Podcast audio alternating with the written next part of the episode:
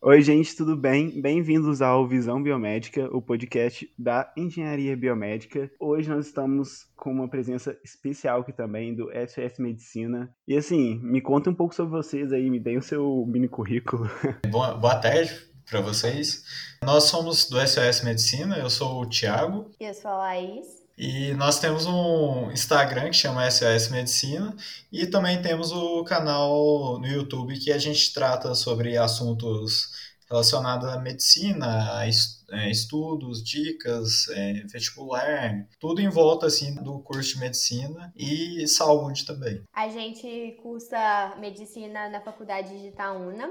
Atualmente a gente está no quinto período que então semestre passado a gente finalizou aí o ciclo básico e entramos então no ciclo clínico. É uma coisa muito diferente, né? É, engenharia e medicina, mas muita gente na hora do vestibular, no terceiro ano, quando tá na escola, fica muito em dúvida em qual dos dois escolher. Então aqui o nosso objetivo nesse podcast é comparar nosso dia a dia, o que, que a gente estuda, o que, que a gente vai trabalhar e ajudar aí você quem precisa e quem está precisando e quem está com essa dúvida. Para começar, como que foi a preparação de vocês para entrar na faculdade? Vocês fizeram cursinho? Vocês passaram direto ao terceiro ano? Como é que foi isso? É, no segundo ano eu fiz cursinho por seis meses, então já comecei aí a preparar no segundo ano do ensino médio. No terceiro ano eu estava voltada mais para fazer Enem, então eu fazia exercícios, uma apostila que a gente ganhou até no colégio, com vários cadernos do Enem para fazer. Aí no terceiro ano fiz Enem e vestibular aqui para a Universidade de Itaúna e não deu para passar em nenhum dos dois, então fui para BH fazer cursinho, fiz cursinho no Bernoulli. E durante esse tempo que eu fiquei no Bernoulli, eu fiz muito, muito exercício, que eu acho que é o mais importante. Então, se você quiser preparar mais para o Enem, eu aconselho, né, a fazer muito exercício é, do Enem mesmo, para do vestibular, por exemplo, no vestibular de Itaúna, tentar achar algumas questões antigas, ciências médicas também, tentar achar aí questões de vestibulares passados, que ajuda muito. Eu, eu já fui um pouquinho diferente, porque antes eu não queria medicina. Então a minha preparação não começou igual a da Laís, que ela começou já desde o segundo ano, ela já entrou para um cursinho para focar mais. Eu acabei que eu estudava bastante no, no, ensino médio. Eu fiz no, no ângulo de Campo Belo, Losango, na verdade, e o material deles era um Bernoulli. Então, é, a preparação, mesmo assim, era muito boa. Tinha os simulados do Bernoulli e tudo mais, mas eu não tinha um, um foco assim tão, tão pesado para a medicina. É, chegou o finalzinho do terceiro ano, eu decidi eu desisti de engenharia, que antes eu queria engenharia, até o finalzinho terceiro. Ao desistir de engenharia e resolvi que eu ia fazer medicina. Aí, nesse meio tempo aí, eu consegui fazer inscrição em alguns vestibulares de medicina, só que eu não consegui ser aprovado. Aí eu fui para BH, onde eu também fiz seis meses de cursinho. Igual a Laís comentou, o que eu mais fazia também era é, resolver exercício. Eu pegava bastante lista de exercício daquele projeto medicina e ficava resolvendo as listas o dia inteiro. Eu, pegava as aulas mais é, que eu tinha dificuldade, igual química minha era fraca, biologia eu achava que era fraca também em relação a por ser medicina tinha que eu achava que faltava eu aprofundar mais um pouco. Aí eu fiz vestibular e também a gente passou é, junto lá na Universidade de Itaúna. Engraçado é que a Laís sempre quis medicina, o Thiago ele queria fazer engenharia e terminou fazendo medicina, e eu queria fazer medicina, acabei fazendo engenharia. Né? Cada um foi para um lado ali. É, para mim, né, eu estudei com, com a Laís, né, junto na medicina. A gente, nossa, a gente comparava a resposta e, e pensava o dia inteiro em exercício. A gente fazia prova na Universidade Itaúna de 40 universidades diferentes. E do mesmo jeito que ela, eu fiz o vestibular na Universidade Itaúna, não passei e comecei a pesquisar. Vi se isso era realmente o que eu queria, se eu queria trabalhar com aquilo e como que ia ser eu trabalhando, sabe, no, no ambiente e tudo. E eu cheguei na conclusão que eu gostava muito da área da saúde, mas que a medicina não era para mim. Hoje, inclusive, eu já estudei matérias que são é, como anatomia e por aí vai, e eu realmente não gostei quanto eu imaginava que eu ia gostar. Foi lá para janeiro só que eu resolvi que eu não faria mais medicina e eu descobri a engenharia biomédica pesquisando na internet, né? E aí chegou em janeiro, eu descobri que existia um vestibular de verão do Inatel, que é onde eu estudo hoje. Fiz esse vestibular, nossa, eu fiquei muito preocupado porque, né? Eu fiquei um mês, dois meses sem estudar nada, mas eu peguei também umas listas de exercício, é, provas antigas do Inatel que eles colocam no próprio site deles e consegui passar e tô aí até hoje, né, amando meu curso. O meu, o meu caso foi parecido também, essa questão das provas antigas. A universidade tal, né, disponibiliza de jeito nenhum as provas antigas, né? Aí, uma semana antes, uma menina que estudava na minha sala do cursinho, ela falou assim, ó, o professor lá da, da sala em onde que eu faço, ele conseguiu essas provas aqui. E eu já estava praticamente desistindo de fazer o vestibular de Itaú, porque eu queria só federal. Aí eu quase que desisti de, de fazer o vestibular, ela arrumou essas provas, aí eu entendi mais ou menos como que era o estilo da prova deles. Aí eu fui estudando a matéria é, mais específica lá e deu certo também. Aí todo mundo entrou na faculdade, né? Feliz. E aí, o que vocês gostaram? Vocês assustaram que vocês viram? Ou era isso mesmo que vocês pensavam? Como é que foi isso? É, quando eu entrei na faculdade, eu pensei que fosse ser bem tranquilo também, igual em escola, cursinho assim.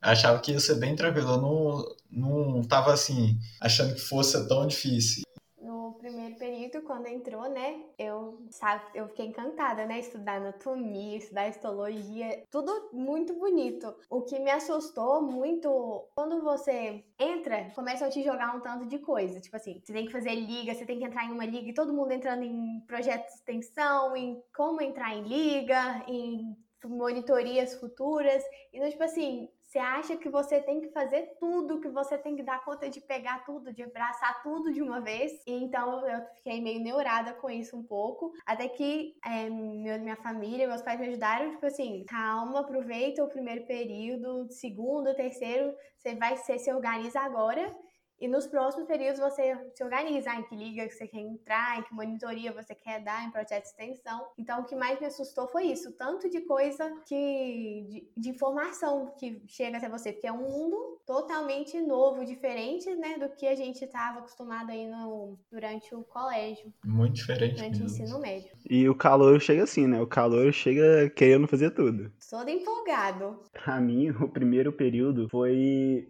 foi muito estranho, né? Como eu falei, eu queria fazer medicina, então eu preparei todo meu psicológico para chegar e ter, assim, ver corpo humano morto, assim, sabe?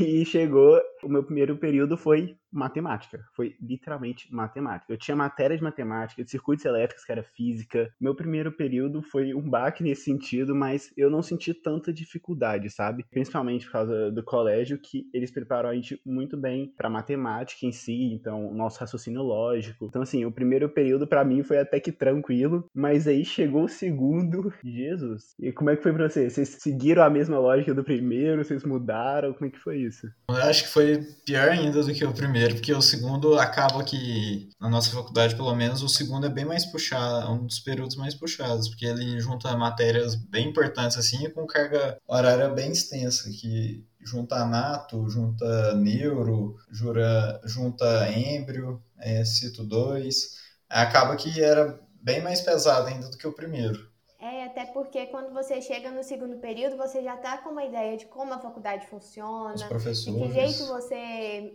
de jeito você é melhor para você, né, estudar. Então acho que você já tem um direcionamento melhor do que do primeiro. Então acho que melhora mesmo um pouquinho, apesar da quantidade de matéria importante. Depois que a gente vê toda a matemática é, básica, básica do básica, né, a gente começa a mexer com eletrônica. E o meu segundo período tinha uma matéria que chamava eletrônica analógica. Tinha que mexer com resistência resistor, aí colocava diodo, aí você diodo invertido, aí diodo de outro jeito, aí você tomava choque. Nossa, era uma, era uma bagunça, sabe? Na minha mente, para mim que nunca tinha feito nada técnico, que não mexia em nada de eletrônica, para mim o meu segundo período foi assim, muito difícil, mas é aquilo, né? Aí a gente vai começando a pegar o jeito, né? Chega o primeiro é mais tranquilo, o segundo Agora o terceiro deve ser mais difícil, a gente nem percebe, né? Porque a gente já tá acostumado, a gente já sabe como estudar, a gente já está mais habituado ao lugar, né? E o seu segundo você já começou com física e cálculo também, né? Física 1, cálculo 1. Isso, cálculo 1, que é, dizem que é o terror, né, da engenharia. Para mim, eletrônica é pior ainda, mas dizem que cálculo 1 é física, aí tem física 1, aí depois você segue até a 4.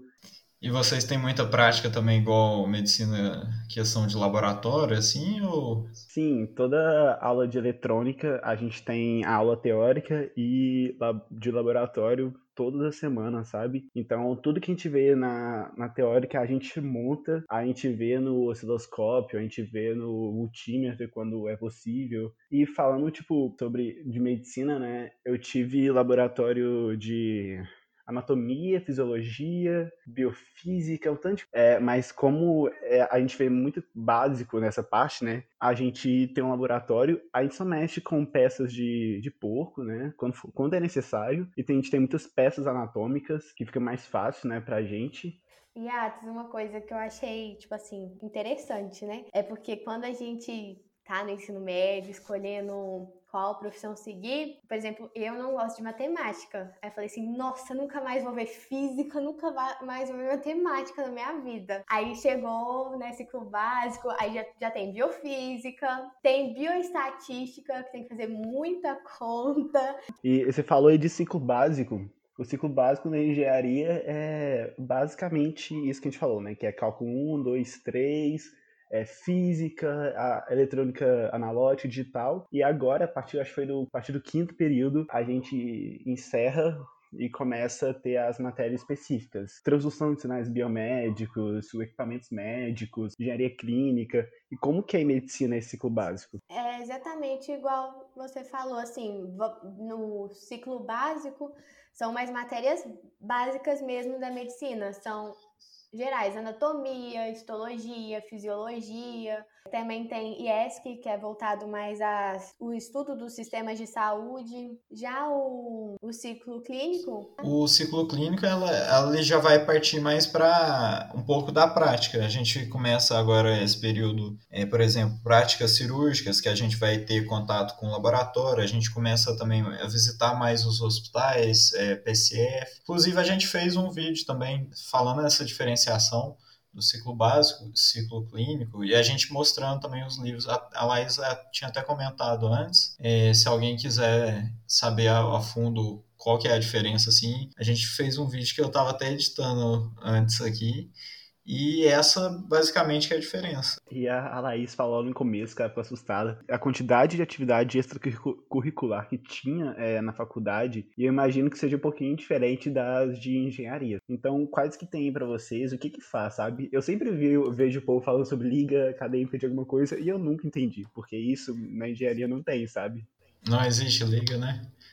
Não existe. Então, vou, vou aproveitar e fazer propaganda que a gente gravou um vídeo é, que vai sair semana que vem, eu acho, ou na próxima, para SOS, justamente falando dessa diferença de que vai ter de liga que tem liga acadêmica, monitoria e projeto de extensão na nossa faculdade e a gente vai falar mais detalhadamente de cada uma. Mas liga acadêmica, ela tá voltada a um, um você se conectar mais com a área. Por exemplo, eu tô em dúvida, por exemplo, entre dermatologia e endócrino. Aí eu entro numa liga de dermato em um semestre e uma liga de endócrino na outra, para eu ter uma noção de qual eu tenho mais afinidade, o que, vai ter uma área, o que, que eu tenho em outra. Ou também quando eu quero me aprofundar, por exemplo, em radiologia ou em anato, aí tem algumas ligas específicas para isso.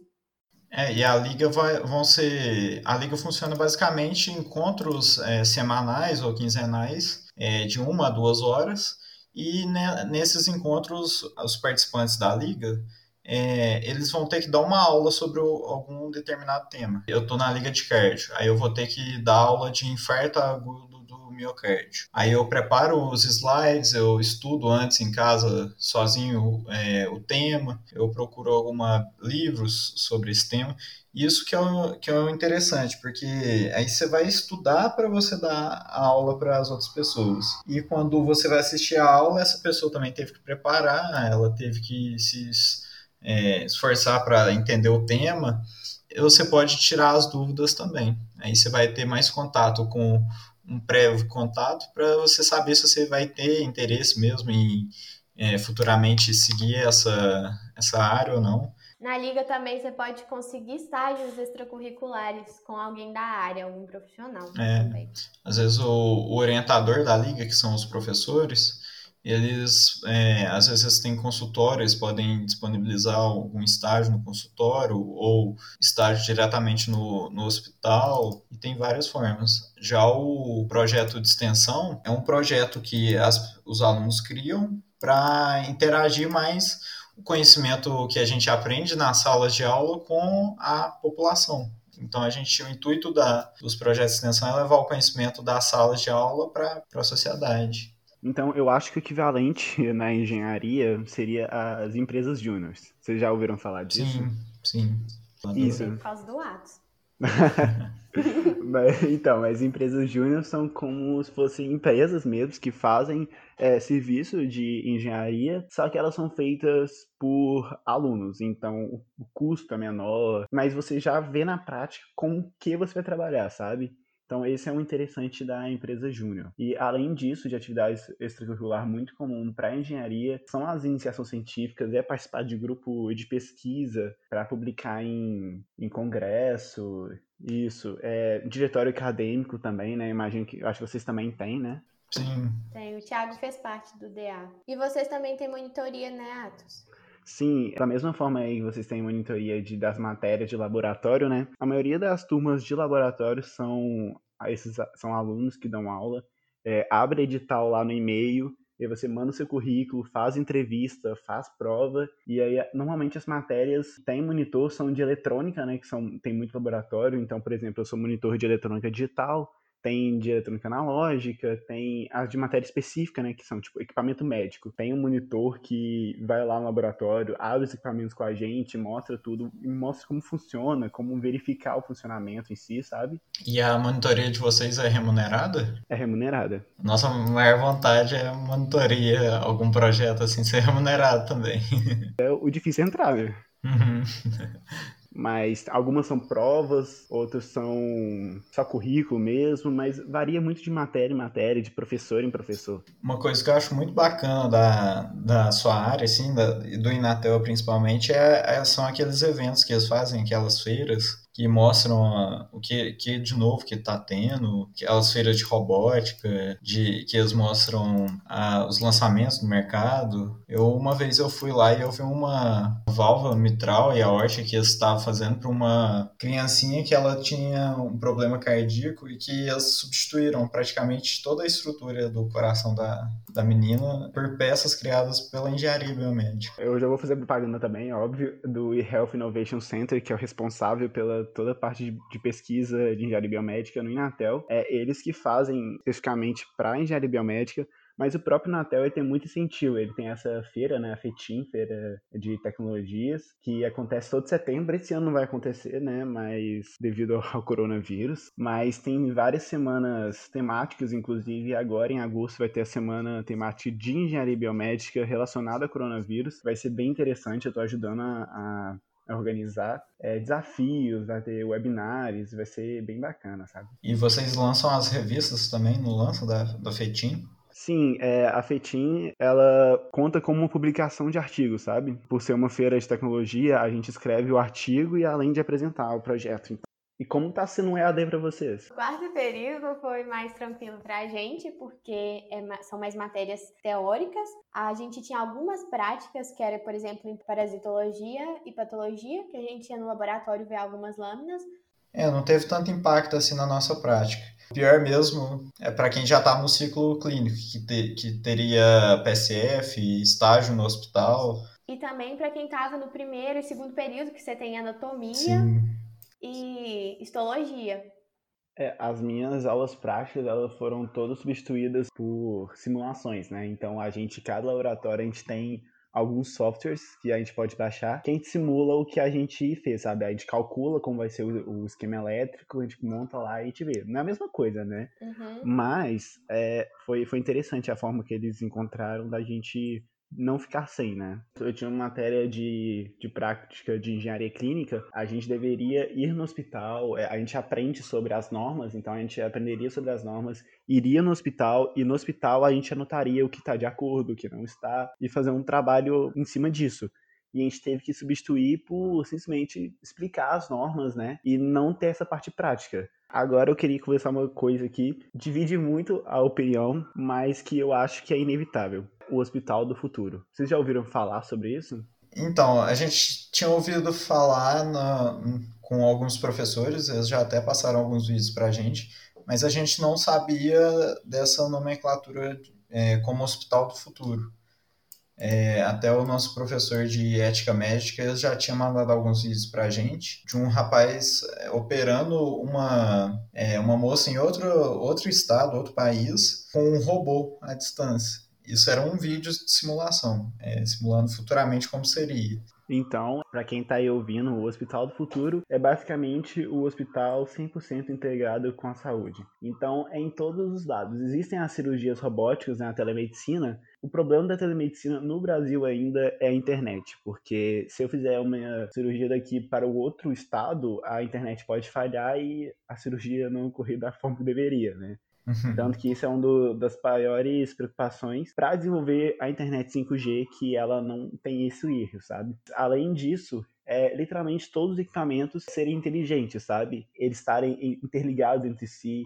Então vai ter uma central base falando, tipo, olha, é, essa incubadora neonatal, ela já, já tá começando a dar problema, ó, já tem que levar para manutenção, prontuários médicos eletrônicos mesmo. Então, assim, tudo conectado a tecnologia, sabe? E uma coisa que a gente estava conversando, eu e a Laís mais cedo, a questão da telemedicina, ela, apesar dela ter essa vantagem de você poder ter auxílio de médicos é, completamente capacitados em, em determinados casos, tem um prejuízo que a gente até estuda bastante na faculdade, que é a relação médico-paciente. Ela acaba deteriorando esse contato humano, pessoa com pessoa. Uma dificuldade ainda da telemedicina também é o lugar que ela, até onde ela vai, por exemplo. Tem lugares que a gente não tem uma internet de boa qualidade ainda, tem lugar que ainda a internet não pe né, ainda nem pega direito. Impasse aí,